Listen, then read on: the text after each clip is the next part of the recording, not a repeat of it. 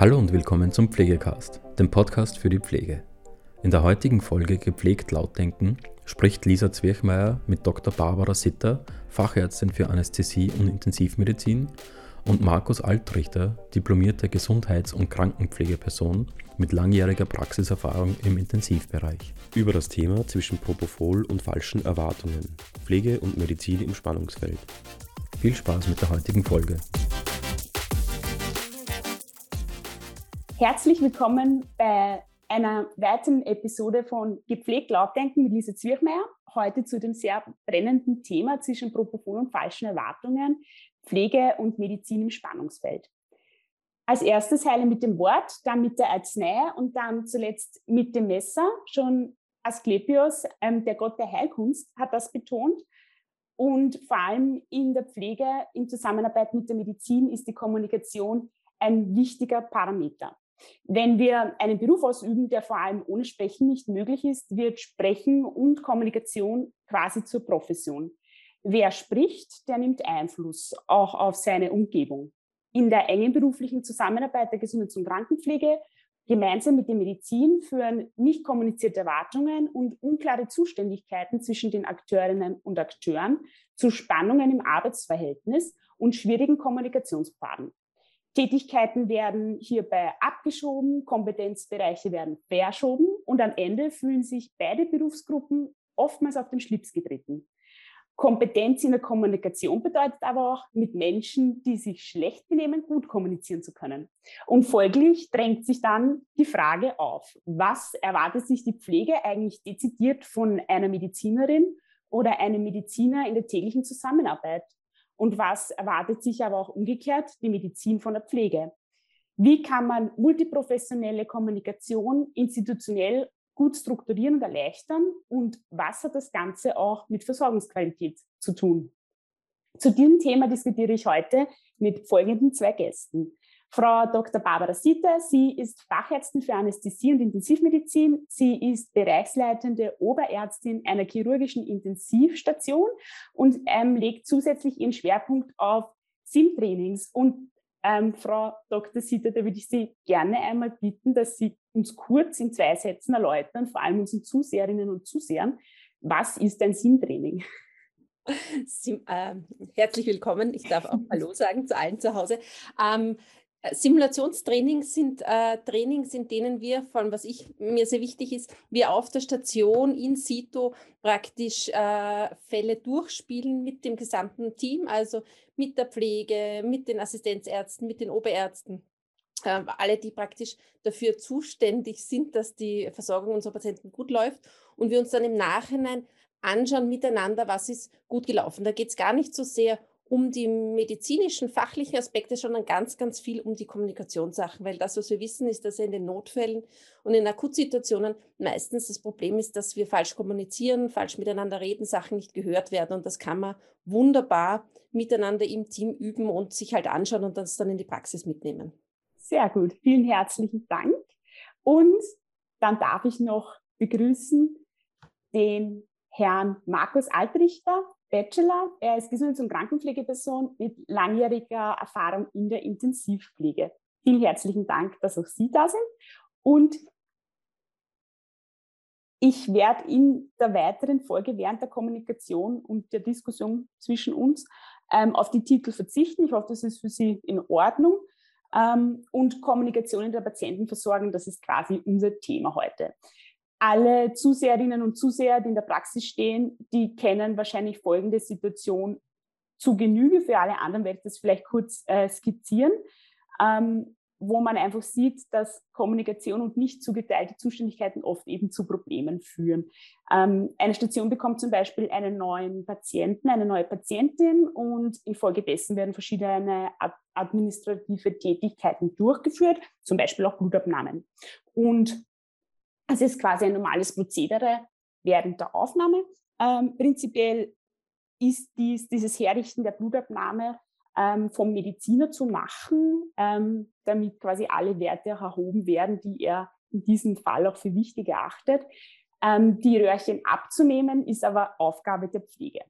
Ähm, vorab sollte der Mediziner quasi diese, diese administrative Tätigkeit vorzunehmen ähm, kann die Pflege ihre Tätigkeit, die sie machen muss, nicht ausfüllen. Und hier haben wir eben diese Pattsituation, dass beide Berufsgruppen eine Handlungsverpflichtung haben, in der sie voneinander abhängig sind. Und ähm, das ist ja was, was eigentlich in der täglichen Praxis sehr oft vorkommt. Und auf der Strecke bleibt hier, wenn es zu Problemen kommt, eigentlich immer die Versorgungsqualität bzw. der Patient. Ein weiteres ähm, Beispiel, vor allem aus der Intensivpflege, wäre zum Beispiel ähm, das Winning bei Analgosidierung oder bei der Beatmung, wo man die Zuständigkeiten ja auch im Rahmen der Patientenversorgung nicht ganz klar trennen kann. Liebe Frau Dr. Sitter, erst erste Frage an Sie. Ähm, oftmals haben ja die Akteure in der Praxis, Pflege sowie Medizin das Gefühl, aneinander vorbeizusprechen und nicht immer dieselbe Sprache zu benutzen. Das würde mich gleich zu meiner ersten Frage führen. Und zwar, ähm, denken Sie, dass eine generalisierte Ausbildung, das heißt, dass man die ersten ein bis zwei äh, Semester gemeinsam studiert, was in vielen anderen Ländern der Fall ist, die Kommunikation und das Verständnis füreinander fördern bzw. erleichtern würde? Ähm, ich glaube, prinzipiell eine gemeinsame Ausbildung oder eine gemeinsame Kommunikationsausbildung ist sicher etwas, was notwendig ist und was uns helfen äh, würde oder, oder auch tut. Also ich sehe es generell so, ich habe ja auf vielen Intensivstationen, ich kenne alle Varianten, wo es manchmal besser und schlechter funktioniert. Und in Wirklichkeit ist der Schlüssel ja immer eine, eine gute Kommunikation und ein gutes Miteinander. Ja, dann passieren äh, auch diese Reibungspunkte einfach gar nicht mehr. Ja, aber ja, natürlich, ich, eine gemeinsame Ausbildung und ein bisschen ein Einblick in, in manche Punkte, also sowohl von unserer Seite in die Pflegeseite, wo eigentlich da die Schwierigkeiten sind, wo wir, wo es, wo es ungehört ist und umgekehrt, wo eigentlich manchmal die, die Schwierigkeiten auf der Ärzteseite sein, wo man sich manchmal ein bisschen nicht ganz verstanden fühlt, ja, würde sicher helfen. Ich glaube, alles, was ein Miteinander fördert, ähm, ist gut in der mhm. Patientenversorgung und in der Ausbildung. Mhm, danke. Herr Albrecht, darf ich Sie da gleich mit einbinden? Sie sind ja ein, eine Pflegeperson mit langjähriger Praxiserfahrung. Ähm, inwiefern haben Sie eigentlich erlebt, dass in der Praxis, das heißt von den Institutionen, wirklich auch Fortbildungen in dem Bereich angeboten worden sind, wo man sich detaillierter Kommunikation widmet? Es gibt grundsätzlich viele Fortbildungen, die mit der Kommunikation zu tun haben, aber leider Gottes überhaupt keine, die interdisziplinär stattfinden. Das ist immer entweder Pflege oder Ärzte. Mhm. Und es geht generell immer um diese schwierige Kommunikation mit Patienten eigentlich oder Konfliktsituationen, aber jetzt nie wie könnte ich es interdisziplinär verbessern. Das finde ich sehr, sehr schade, aber ich glaube, genau da wäre der Ansatzpunkt, dass man sagt, man holt sich beide Berufsgruppen in die Fortbildung und bespricht das wirklich intern und schaut, wie ich daran arbeiten kann, damit wir uns besser verstehen, damit wir besser kommunizieren. Mhm. Ich glaube, dass daher der Ansatzpunkt wäre und jetzt nicht jeder getrennt voneinander irgendwie auszubilden. Also ich glaube eben, dass die, die gemeinsame Ausbildung im ersten und zweiten Semester, so wie es vielleicht in Amerika der Fall ist, dass das in Österreich noch gar nicht so funktionieren kann, einfach aufgrund der Strukturen, die ganz verschieden sind. In Amerika ist das ein System, wo wirklich die ersten zwei Semester glaube ich fast bis zum Bachelor gemeinsam studiert werden und erst dann entscheide ich mich, gehe ich Richtung Medical Doctor oder gehe ich eben Richtung Registered Nurse und somit ist, ist die Grundlage eine ganz andere als in Österreich, wo eben die, die Ausbildung zur Pflege ein, ein, ein Baccalaureatstudium ist und das immer noch ein Diplomstudium ist das andere. Sprich, da müsste man, glaube ich, ganz woanders ansetzen. Und deshalb glaube ich, dass das gerade bei uns jetzt schwer umsetzbar wäre. Mhm. Okay. Da, darf ich Sie da vielleicht äh, gleich bei der Stange halten, Herr Altrichter? Ähm, Sie haben jetzt eben gesagt, dass quasi der Ansatzpunkt eher in der Praxis zu sehen ist. Ähm, was denken Sie, wie unterschiedlich sind die Ansätze von der Medizin und der Pflege bezüglich der Patientenversorgung, auch was die Definition der Behandlungsziele betrifft, was quasi ähm, als zu priorisierend betracht, zu betrachten ist, ähm, wenn man es doch sehr medizinisch sieht und wie die Pflege dann auch sehr, die denkt in Aktivitäten des täglichen Lebens zum Beispiel.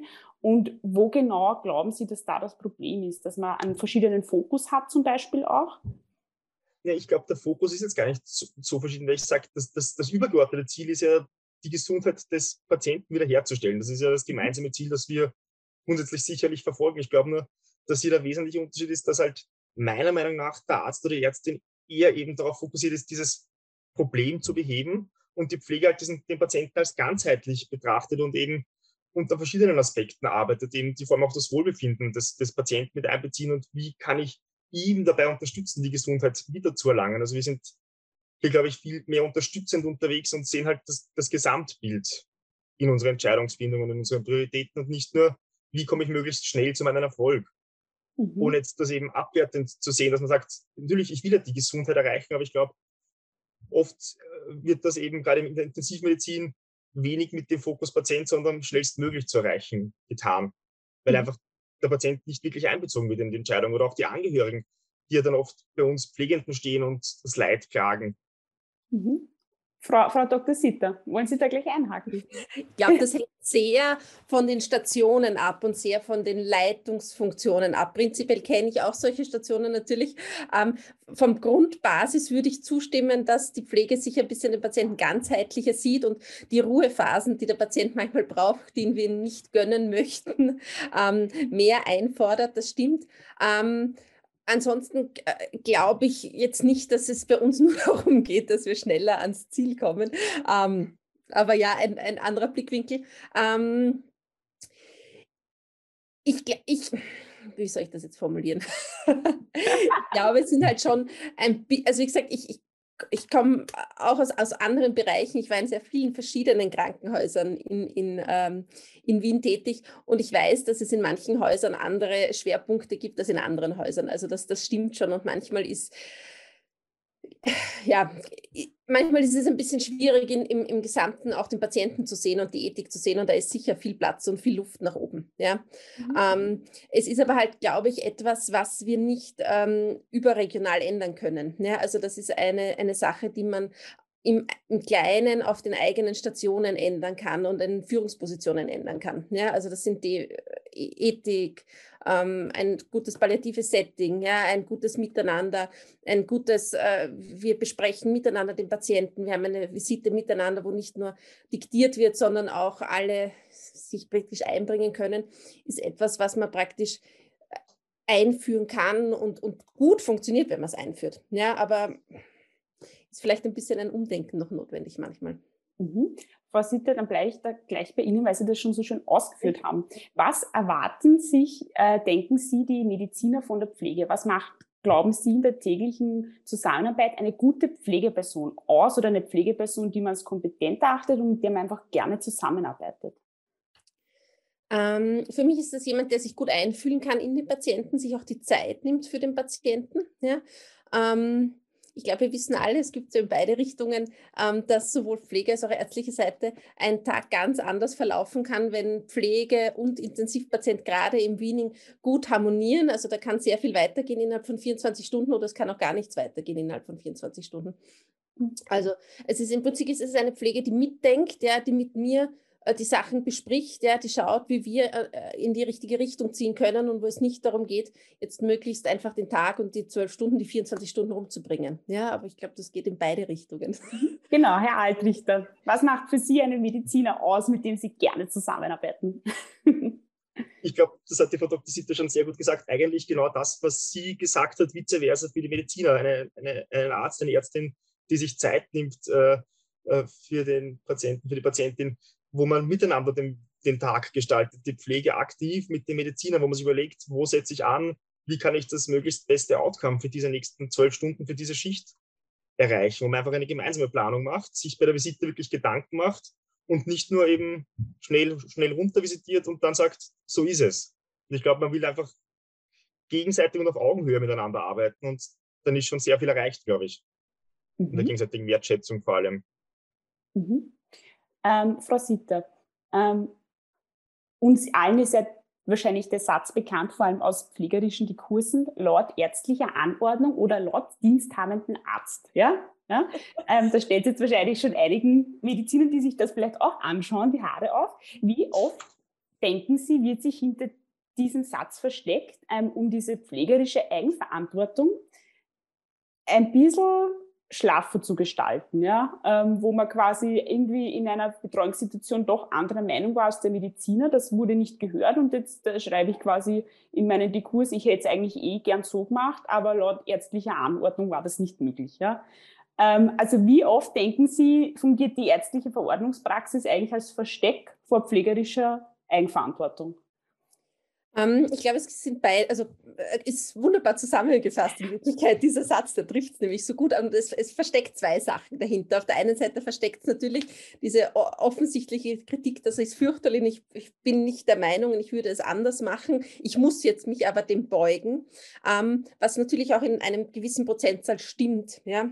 Oder halt auch manchmal darf man unterschiedlicher Meinung sein und leider, äh, ja, ist es halt dann so. Ähm, aber ich glaube schon, dass sich teilweise oder auch in manchen Sachen würde ich mir wünschen, dass, dass die Pflege sich mehr kommuniziert, weil manche Sachen kommen bei uns auch nicht an. Ja, also teilweise habe ich schon auch das Gefühl bei manchen Sachen, dass, ohne das jetzt irgendwie als Kritik zu dingen, dass man sich gern hinter dem dem ein bisschen versteckt oder er sagt, das ist halt leider so, ich kann ja gar nichts anderes machen, weil ich glaube schon, dass wir alle gerade auf einer Intensivstation ähm, auf Augenhöhe miteinander arbeiten und wenn man das, die Sachen gut ausformuliert und gut ankommen, sehr wohl auch was verändern kann. Ja? Also ich sage immer, das kleinste Rädchen bei uns kann ganz viel verändern, solange äh, man dieses Speak-up, was wir auch so haben, ja, dieses wenn was nicht passt, if, if something is unsafe, say so, ja. Also sag, wenn was nicht passt, ja, melde dich, ja, und versteck dich nicht dahinter, dass äh, du jetzt nur die Pflege, nur die Putzfrau, nur die äh, äh, die kleine Assistenzärztin nur der KPJ-Student bist. Ja, also das ist schon etwas, was aber auch wieder unter Eigenverantwortung fällt. Ja, es muss jeder zu sich selber stehen oder es kann halt etwas, was man unterrichten kann oder unterstützen kann auf der eigenen Station, dass die Leute sich trauen, die Sachen zu sagen und sich nicht dahinter verstecken. Ja. Mhm. Herr Altrichter, bedienen Sie sich dem Satz auch laut ärztlicher Anordnung? Welche Pflege versucht das nicht hin und wieder, sich hinter diesem Satz zu verstecken? Aber ich glaube, das ist ich würde jetzt nicht sagen, ich mache das oft, ich, ist, glaube ich, sehr abhängig. Man macht das bei gewissen Medizinern oder Medizinerinnen sehr oft, wo man einfach das Gefühl hat, nicht gehört zu werden, weil ich denke wir haben viele Kompetenzen, wir wissen, glaube ich, gerade in der Intensivpflege, wir sind sehr gut ausgebildet. Viele von uns beschäftigen sich sehr, sehr intensiv auch mit der Medizin dahinter und wir haben einfach viel Wissen und wir wollen wahrgenommen werden. Und ich denke es gibt genug Mediziner und Mediziner, die uns ernst nehmen, wo wir das auch wirklich schaffen, dass man dann gemeinsam bespricht, äh, was zu tun ist. Ich finde, für mich ist immer das beste Beispiel, ich bin selber sehr viel notfalltechnisch unterwegs, ich bin ERC-Trainer und gerade in Notfallsituationen wäre ich sehr stark gehört von, von den Kolleginnen und von den Kollegen und von den Ärzten und von den Ärzten. Und da habe ich wirklich ein absolutes Ohr, wenn ich sage, ich würde das gern so oder so machen, dann wird das wahrgenommen und wird auch akzeptiert. Ich glaube, wenn der Arzt weiß, dass die Kompetenz da ist, ist das überhaupt kein Thema. Man muss es nur sagen trauen. Und vor allem ist auch die Frage, wie kommuniziere ich das dann am Schluss? Dass sich eben niemand am Schlips getreten fühlt oder der andere das Gefühl hat, ich will ihm was Böses. Also ich glaube, es ist sehr wohl möglich, miteinander zu arbeiten in der Hinsicht. Mhm. Das heißt, wenn man einfach den, die Patientenversorgung im Auge behält. Ja. Behält. Genau. Ähm, das führt uns nämlich gleich zur nächsten Frage, Herr Altrichter. Ähm, wie leidlich ist es nämlich für beide Seiten, wenn dieser Kampf um Boden und Zuständigkeiten umgehört werden, ähm, auf zum Beispiel administrativen Tätigkeiten aufgehängt wird oder auf diesen, auf diesen Kleinigkeiten, wo dann gesagt wird, du tust das nicht, dann tue ich dir das auch nicht. Und ähm, worin liegen, denken Sie, diese Reviergrenze auch begründet, die man da dann teilweise sieht oder, oder betreibt? Ich glaube, um es ehrlicherweise zu formulieren, ist das oft mhm. auch die Eifersucht von, von uns Pflegepersonen, dass wir es nicht dürfen teilweise. Mhm. Gerade dieses Beispiel Sedierungsmanagement. Wir stehen den ganzen Tag, beziehungsweise oft den ganzen Abend am Patientenbett, kämpfen damit, dem Patienten so wenig wie möglich, aber doch so viel wie möglich zu sedieren. Und dann heißt es um kurz nach eins, gut, ich gehe jetzt schlafen.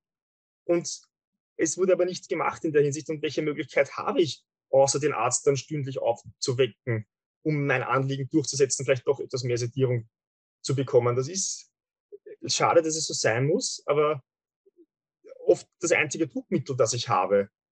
Und ich glaube, das ist nur dadurch besserbar, wenn man wirklich sich gemeinsam hinsetzt, am Abend auch mal gemeinsam zum Patienten geht, weil wie oft ist das der Fall, dass die Pflege beim Patienten ist und der Arzt den Patienten eigentlich gar nichts sieht. Das ist so irgendwie das, wo wir uns dann vielleicht gekränkt fühlen oder nicht gehört fühlen. Mhm. Und das schürt diese Revierkämpfe nur noch viel mehr, dass man sich dann auf so Kleinigkeiten dann oft komplett ja, in die Haare kriegt. Vielleicht auch sogar mal. Mhm. Frau Dr. Sitter, Druck- und Revierkämpfe, ist Ihnen das auch bekannt? Ja, Gott sei Dank nicht mehr. Aber ich kenne es von, vom Anfang der Ausbildung. Nein, ich habe zwei Sachen. Erstens ist, man darf nie so weit kommen. Das ist immer mein großer Tonus und das, was ich allen sage und den Assistenzärzten predige. Äh, wenn man mal so weit gekommen ist, ist ganz, ganz viel leider passiert und ganz viel verbrannte Erde geblieben. Und dann ist es sehr, sehr schade, weil es für alle Seiten anstrengend wird. Also beide Seiten und der Patient leidet darunter. Und das Zweite ist immer das, was ich sage, um den Patienten, um den ich mich nicht kümmere, ähm, der beschäftigt mich dann die ganze Nacht. Ja? Also das ist halt mhm. leider auch das, ja. Also ja, ähm, ich bin der Meinung, dass sich da sehr viel ändert und, und von Generationen sehr viel ändert und, und in, in, ich hoffe, dass wir das auch in, in, Zukunft weiter in die Richtung führen, ja, dass wir einfach ähm, miteinander das führen, ja, und dass es nicht so ist, dass es heißt, naja, äh, der äh, Kollege war ja nicht einmal in der Früh ähm, beim Patienten, hat ihn den ganzen Tag nicht gesehen und am nächsten Tag weiß er nichts bei der Übergabe. Das so sollte es natürlich nicht sein. Mhm. Ähm, Frau Sitter, dürfte ich Sie da äh, noch ein bisschen was out of the box fragen, weil es aber gerade gut passt. Wie nehmen Sie in diesem Feld auch die Akademisierung der Pflege wahr? Ändert das was? Haben Sie, haben Sie, da, haben Sie da einen Einblick? Kommt das schon in die Praxis oder? Ich sage jetzt einfach, ich, ich glaube, es ist ein, mhm. oft, äh, gerade auf der Intensiv, ja, natürlich ist es, ob es jetzt die Akademisierung ist oder nicht, das ist das Gefühl, das man für einen Patienten hat, ja, und die, mhm. die Erfahrung und natürlich das Grundwissen, ob es einem interessiert, ja.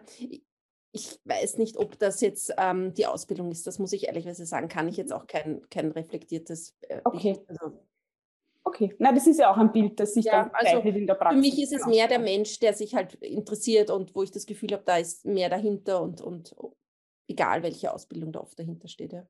Mhm. Ähm, Herr Altlich, da haben Sie, äh, haben Sie schon mal das Gefühl gehabt, dass mehr Gehör geschenkt wurde, wenn eine Pflegeperson akademisiert war? Nein, dass da ein das Unterschied gemacht wird?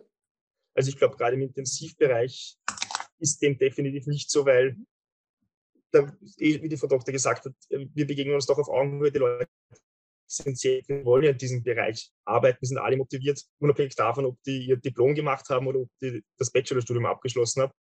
Ich glaube, wo es dann vielleicht einen Unterschied gibt, sind dann die Leute, die sich noch weiter akademisieren ins, ins Masterniveau und dann wirklich auch vielleicht studienmäßig arbeiten wollen. Vielleicht ist es da dann ein Unterschied einmal, aber jetzt von der Basispflege, glaube ich, macht es keinen Unterschied, ohne jetzt den Bachelor in der Pflege abwerten zu wollen, den ich auch selber habe natürlich. Mhm. Okay, danke für den Einblick auf jeden Fall.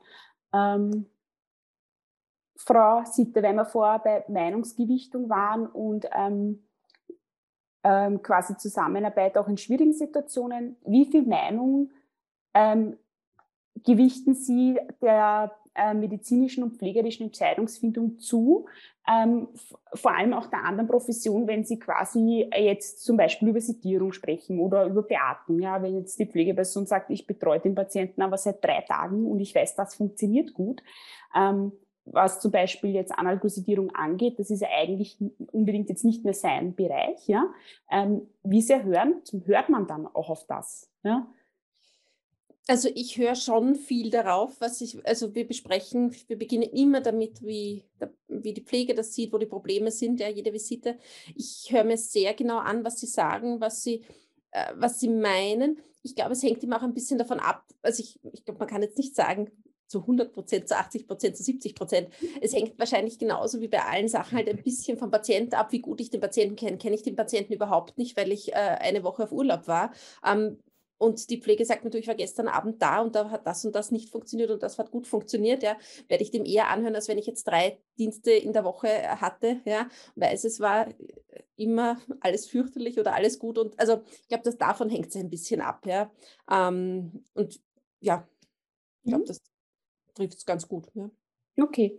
Ähm, Herr Altrichter, ähm, im Gegenteil dazu zum Beispiel, wenn Sie jetzt pflegerische Entscheidungen äh, treffen, ja, die ähm, wenn wir jetzt zum Beispiel ähm, an die Bauchlage denken, die ja dann doch äh, quasi gemeinsam beschlossen wird, aber deren Ausführung ja dann eigentlich doch wirklich pflegerische äh, Verantwortung ist.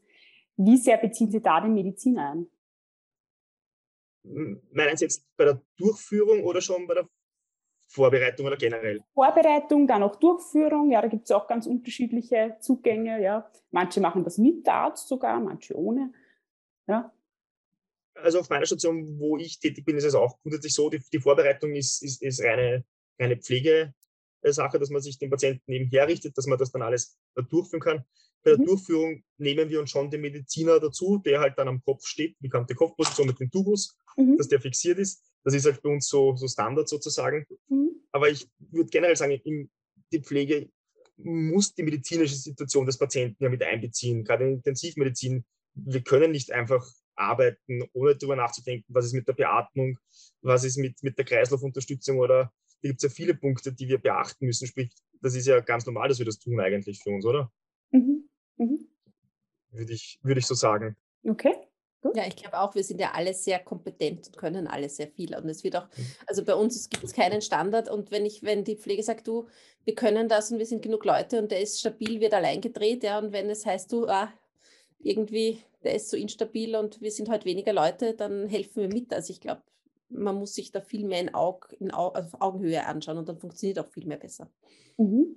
Ähm, wenn wir gerade bei Augenhöhe sind, Frau Sitter, ähm, in, inwiefern ist das auch meine Eigenverantwortung, dass ich mir Kommunikationskompetenz aneigne, wenn ich sie nicht habe? Oder ist das unbedingt immer ähm, die Bringschuld quasi der Institution oder auch der Ausbildungsstätten?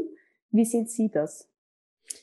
Sehr, sehr viel. Also natürlich mhm. wäre es gut und schön, aber ich glaube, dass fast alles oder sehr, sehr viele Sachen, gerade auch in der Medizin, äh, viel Eigenverantwortung sind. Und ich muss mich, wenn ich mich dafür interessieren merke, da passt was nicht, ist es meine Sache, dass ich mich umschaue. Und es gibt viele Möglichkeiten ähm, äh, der Kommunikationsausbildung. Und ich habe das letzte nachgeschaut, weil es mich interessiert hat. Also es gibt sowohl äh, ähm, intern angebo äh, angebotene relativ viel Kommunikationsfortbildungen.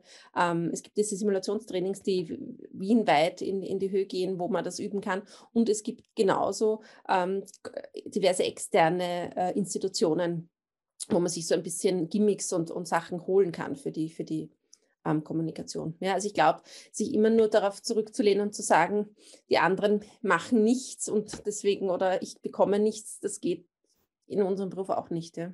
Mhm. Okay. Ähm, Herr Altrichter, das heißt, eine notwendige Kompetenz in der Pflege ist zu wissen, was man nicht kann? Nein, so, will ich das, so will ich das nicht sehen. Warum, warum, was wir nicht können? Wir können viel eigentlich, oder? Und wissen viel und dazu Alles. sollten wir auch Nein. stehen. Nein, aber Spaß beiseite. Die Frage jetzt auch nicht.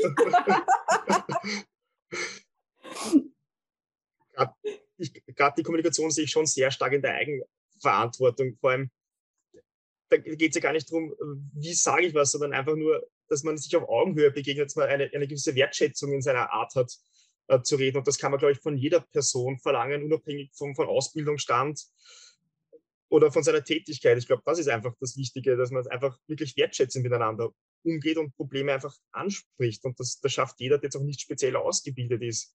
Natürlich bin ich auch ein Freund von Ausbildungen. Ich weiß, in jedem ERC-Kurs oder sonst wo, überall Simulationstrainings, ist es der springende Punkt. Wie hat das Team miteinander kommuniziert? Da gibt es keinen, das ist der Arzt, das ist der Pfleger, das ist der Sani, wir sind alle gleich und jeder ist gleichberechtigt. Und ich glaube, das ist dieses, dieses, was uns teilweise im Krankenhaus leider noch fehlt, dieses wir sind gleich und jeder hat seine Kompetenzen und jeder soll wahrgenommen werden. Mhm. Das ja auch viele vergessen. Ich glaube, man muss sich halt gerade auf Intensivstationen Zeit nehmen, auch sich kennenzulernen und auch Zeit nehmen, diese soziale Kompetenz, also miteinander, diese soziale Interaktion aufzubauen. Und es ist wichtig, dass man am Wochenende miteinander frühstückt oder dass man mal miteinander kocht, dass man sich zusammensetzt, dass man extern auch etwas miteinander macht, weil wir ja alle Menschen sind, die auch Sachen und ähm, äh, Probleme mit in die Arbeit nehmen. Ja, und es ist immer leichter, ähm, den anderen zu verstehen, wenn man weiß, der hat es privat gerade schwierig oder da ist irgendwie gerade was dahinter oder da ist urlaubsreif, ja, dann kann man viele Sachen mehr veratmen, wenn er mal einen schlechten Tag hat, als wenn man sich nur stur darauf zurückzieht, ich, das ist meine Position und das ist deine Position. Ja. Mhm. Aber das setzt natürlich auch viel äh, Wollen voraus ja, von den Parteien. Ja. Das, das ist natürlich mit sehr viel auch aktivem Zugehen verbunden. Ne? Ja, aber anders ja. funktioniert es nicht. Genau, wenn, genau. Man nicht rein, wenn man nicht miteinander alle ein bisschen äh, was füreinander tut, und äh, wird es nie ein, ein gutes Miteinander sein und dann hat man auch keinen Spaß bei der Arbeit und dann ist es nur ein, oh mein Gott, ich muss in die Arbeit gehen. Das ist ja auch fürchterlich. Mhm. Mich, mich würde da ähm, gleich was dazu interessieren, Frau Sitter. Und zwar ähm, vor allem als Assistenzärztin bzw. Assistenzarzt ähm, rotiert man ja in sehr vielen Bereichen und man hat quasi jeden Dienst eigentlich eine neue Teamkonstellation, auch was das Pflegeteam angeht. Ja. Ähm, wie schwierig ist es sich eigentlich, dass man sich nahezu wirklich jeden Dienst auf eine neue Konstellation einstellt? Welche Strategien entwickelt man und wie ähm, kneist man quasi recht schnell ab, okay, wer hat welche Kompetenz, wem kann ich wie was anvertrauen und wie kann ich mit wem kommunizieren? Wie macht man das eigentlich? Ähm, ich glaube, dass das nicht, also ja, ist schwierig, ja, hat, war auch in meiner Ausbildung so. Äh, diesen Tag, diesen Tag hier, diesen Tag dort und manchmal auf einer Station, wo, wo man noch nie war. Ähm, ich glaube prinzipiell, dass die Arbeit besser ist, wenn man das Team kennt, ja, und wenn man drei, sechs Monate, drei Monate auf einer Station ist und dort nur arbeitet. Ähm, aber wir lernen es irgendwie. Ich glaube, es, es gibt so ein paar Grundstrategien, die man halt sich aneignet, wenn, wenn man sozial kompetent ist, wenn man in eine neue, äh, äh ähm, wenn man wo neu hineingestoßen ist, ja. Da, mhm. Ich glaube, das sind normale Regeln des Du und Ichs, ja, die, die, die ich eigentlich auch im Privatleben anwenden würde. Ja. Ich behandle äh, mein Gegenüber so, wie ich behandelt werden möchte.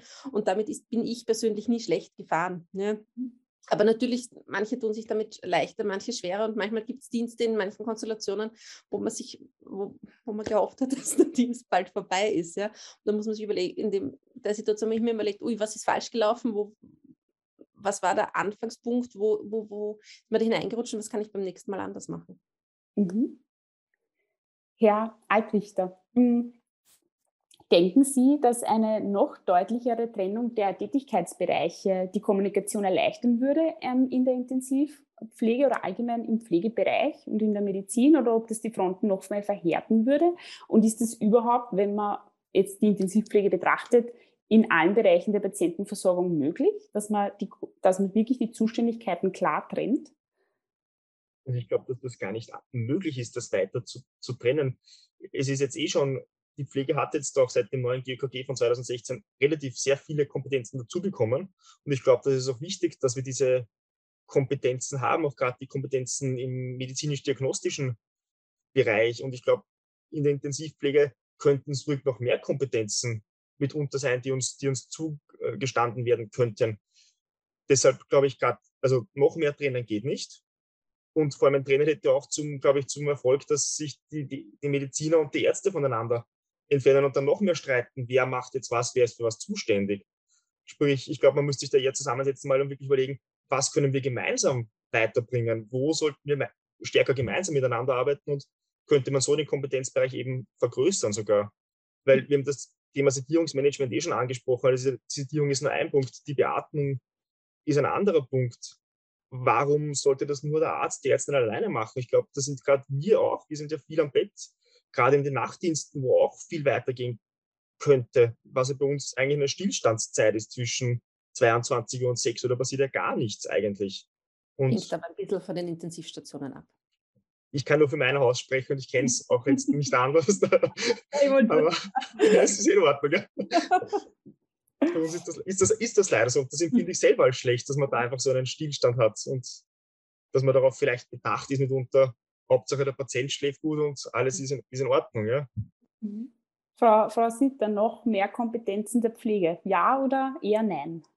Ja, gerne. Also ich glaube, ich, also ich halte diese klare Trennungen für so schwierig, also auch schwierig. Ich sehe das genauso wie mein Kollege, weil ich glaube, dass man, ähm, wenn es heißt, naja, das macht nur der und das macht nur der, dass man sehr schnell drinnen ist in diesem ich kümmere mich darum nicht, weil das nicht meines. Ja, dieses Blutabnehmen finde ich ein super Beispiel. Ja. Wir haben das einfach ganz klar standardisiert. Die Aufnahme immer ein, wird immer abgenommen, es werden immer die Röhrchen abgenommen und wenn der Arzt vergisst, werden wir einfach erinnert, dass, aus, dass es ausgedruckt wird oder im besten Fall, wenn wir untergehen, gerade weil äh, ihre viel zu tun ist, werden die Pickel einfach so ausgedruckt. Ja. Also ich glaube, dass man das einfach über dieses Miteinander viel mehr äh, spielen kann, muss. Ja, und dass man äh, die Kompetenzen ruhig erweitern kann. Ich sehe das auch so, dass da einfach ganz viel hochkompetente Kollegen auf der anderen Seite da sind und wir einfach das ja miteinander, ähm, ja, wenn die Erfahrung und, und das Wissen da ist, warum nicht? Ja? Also ich bin gegen eine klare Trennung mit nur der oder nur der darf das mhm. machen. Okay, um, um der Qualität willen, quasi. Oder nur um den, dass es halt, ja, Also um der Qualität des Patientenbildens, ja. Genau, also, genau, Versorgungsqualität. Ja. Gut. Ähm, ich würde Sie jetzt gerne im Rahmen der Abschlussfrage darum bitten, ähm, dass Sie sich einmal einen Tag in die Haut des anderen versetzen. Herr Altrichter, vielleicht fangen Sie an. Was würden Sie, wenn Sie jetzt einen Tag Mediziner wären, mit, im um, täglichen Umgang, in der täglichen Arbeit mit einer anderen Berufsgruppe gerne anders machen? Ich kann jetzt wieder nur von meinen persönlichen Erfahrungen sprechen, wie es halt bei uns so abläuft. Und da ist mir das größte Anliegen, dass ich den Tagesablauf mal in der Früh gleich mit der Pflege bespreche. Dass mhm. ganz klar ist, wann, was ist der Plan für diese Patientin, diesen Patienten, wann möchte ich was machen und wie ist es auch für die Pflegeperson gut, damit man schon mal da weiß, gut, das ist der Rahmenplan für diesen Tag, weil das funktioniert bei uns gar nicht zum Beispiel. Das dann heißt, um zehn, um halb elf stehe ich mal Cover, wo es vielleicht gar nicht passt. Das sind so diese Kleinigkeiten, dass man sich einfach miteinander abspricht, dass man auch der Pflegeperson das Gefühl gibt, hey, mir ist wichtig, was du machst und wie du den Patienten jetzt einschätzt und den, den Plan für diesen Patienten hast. Und was ich auch auf jeden Fall anders machen würde, ich würde mir für den Patienten mehr Zeit nehmen, weil ich oft das Gefühl habe, der einzige Patientenkontakt, den es am Tag gibt, ist der Status, der in der Früh durchgeführt wird. Das sind zehn Minuten. Und der Rest wird dann vor dem Computer verbracht, wird mit, mit, mit Werten verbracht. Und ich glaube, dass da dieser persönliche Kontakt zum Patienten sehr wichtig ist, um einfach dieses ganzheitliche Bild äh, zu bekommen, das eben die Pflegeperson vom, vom Patienten hat und auch oft dann sieht, wie es dem Patienten wirklich geht, weil das bekommen die Ärzte meiner Meinung nach oft nicht mit, wie der einfach manchmal leidet. Gerade so ein palliatives Setting, glaube ich, ist ein gutes Beispiel, wo wir sehr viel Zeit am Patientenbett verbringen und der Arzt eigentlich gar nicht. Und da würde ich mir wünschen, oder das würde ich anders machen dann in diesem Fall. Mhm. Okay. Frau Sitter, was würden Sie anders machen, einen Tag als Pflegewissen? Ich glaube, was will ich anders machen? Ich, ich tue ich mir ein bisschen schwer. ja, in die Haut eines anderen hineinzuversetzen, ist immer ein bisschen schwierig. Ja, manchmal ein bisschen schwierig, ja. Was würde ich anders machen? Ähm, ich glaube, ich fände es sehr spannend, mich natürlich mal hineinzuversetzen. Ähm, was wird, also prinzipiell glaube ich, ähm, das, was, was ich sicher interessant finde von der Seite der Pflege, was ich manchmal bei meiner äh, Seite oder was ich manchmal, glaube ich, äh, unterschätzt ist, ich, ich glaube, ich fände es sehr angenehm, wenn ich mich, dass ich mich nur auf, nicht nur auf einen Patienten konzentrieren kann. Ja? Weil das ist das, was manchmal übersehen wird, ähm, dass wir natürlich äh, acht Patienten gleichzeitig haben und ich glaube, dass das gerade dann sehr, ja, einfach es schön ist, dass es dieser einer Patient ist, man sich diesem ganz widmen kann. Ja? Also so das wäre das, was, was mich interessieren würde. Ja. Dies, dieser Fokus wirklich ja. eben auf die eine, eine Versorgung, ja. Genau. ja.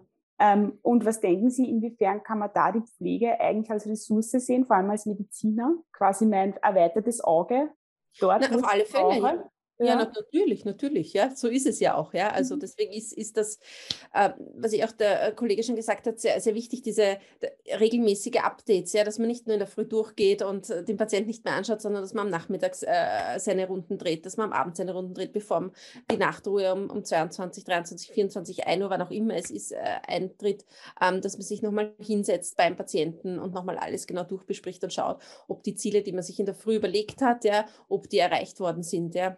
Mhm. Ja. Herr Altrichter, ich habe jetzt tatsächlich noch eine Abschlussfrage an Sie beide. Ich mache dann noch zwei Abschlussfragen. Und zwar, Herr Altrichter, wenn Sie jetzt eine schwierige Kommunikationssituation haben, was sind so Ihre Quick Safe Tipps, Tipps Ihre Exit Rooms quasi, um das Ganze ein bisschen zu entschärfen, wenn sich das alles sehr hochschaukelt? Also wenn sich alles wirklich sehr hochschaukelt, dann ist es immer für mich diese erste, die erste Strategie, mal aus der Situation hinausgehen, einen Schritt zurückgehen und sich auf das Wesentliche besinnen, weil wir haben doch immer noch ein gemeinsames Ziel, auch wenn wir jetzt gerade nicht einer Meinung sind, ist unser Ziel, dass es dem Patienten möglichst gut geht und dass die Versorgung optimal stattfindet. Und ich glaube, genau auf das muss man sich dann in der Situation einfach besinnen, das einmal erledigen und im Nachhinein einfach wirklich besprechen, was war jetzt da. Weil das ist auch das, was ich aus Notfallsituationen kenne dass das, was nicht rund läuft, kann man nachher gut nachbesprechen. Und genau dafür ist es ja da, dass man dann davon lernt und profitiert. Und auch in einer schwierigen Kommunikation, wenn was jetzt blöd gelaufen ist, man sich dann vielleicht wirklich auch vor dem Patienten kritisiert hat, das ist nicht notwendig, das muss man nachher besprechen, dass das einfach wieder, dass es wieder läuft in weiterer Folge, weil es hat keinen Sinn, das mitzutragen. Mhm. Und, und Frau, Frau Sitter, was sind so Ihre Escape Rooms? Quasi? Ich sehe das auch ähnlich, ja. Also beim Patienten Sicherheit vor und äh, die Versorgung mal klarstellen, immer laut aussprechen, ähm, wenn etwas nicht passt ähm, und im Nachhinein die Sachen gut nachbesprechen. Also bei, bei uns werden alle äh, Situationen, die irgendwie suboptimal laufen, nachbesprochen und wird eingefordert von allen mittlerweile. Und das merken wir schon, dass das hilft dann im Endeffekt. Ja. Aber ich glaube, in der Situation selber, ja, innerlich bis zehn zählen. einen Stopp einbauen für sich selber, ja, einmal kurz runterkommen, ist das, was oft gut hilft, ja. Sehr gut. Das heißt, wir können uns, glaube ich, zusammenfassend darauf einigen, dass ähm, mit sehr viel Wertschätzung kommuniziert werden muss, dass quasi die, ähm, die Kompetenzen der anderen Seite geschätzt werden sollen, dass ähm, jeder gleichberechtigt ist im, im in der Entscheidungsfindung und im Behandlungsprozess und dass es eigentlich alles ähm, eine gute Diskussionskultur bedingt. Ähm, ich bedanke mich recht herzlich bei Ihnen beiden für die spannende Diskussion und auch an Sie, liebe Zuseherinnen und Zuseher, herzlichen Dank für Ihr Interesse. Sie finden wie zu den vorherigen Beiträgen auch zu diesem Beitrag wieder einen Blog-Eintrag, ähm, wo Sie dann darunter munter mitdiskutieren ähm, können, inwiefern Sie in der Praxis die Pflege und Medizin im Spannungsfeld sehen, inwiefern falsche Erwartungen das Arbeitsbild prägen. Und äh, mit diesen Abschlussworten verabschiede ich mich und äh, darf Sie das nächste Mal wieder bei Gepflegt Lautdenken mit Lisa Zwirchmeier begrüßen. Danke. Ja, das war es auch schon wieder mit der heutigen Folge Pflegecast. Wenn Ihnen diese Folge gefallen hat, freuen wir uns, wenn Sie unseren Podcast abonnieren. Weitere Informationen zum Thema Pflege und allem, was dazugehört, finden Sie auf unserer Webseite www.pflegenetz.at oder unserem YouTube-Kanal Pflegenetz und unseren Social-Media-Kanälen. Alle Links zur aktuellen Folge sowie unseren Webseiten finden Sie in der Beschreibung. Bis zum nächsten Mal.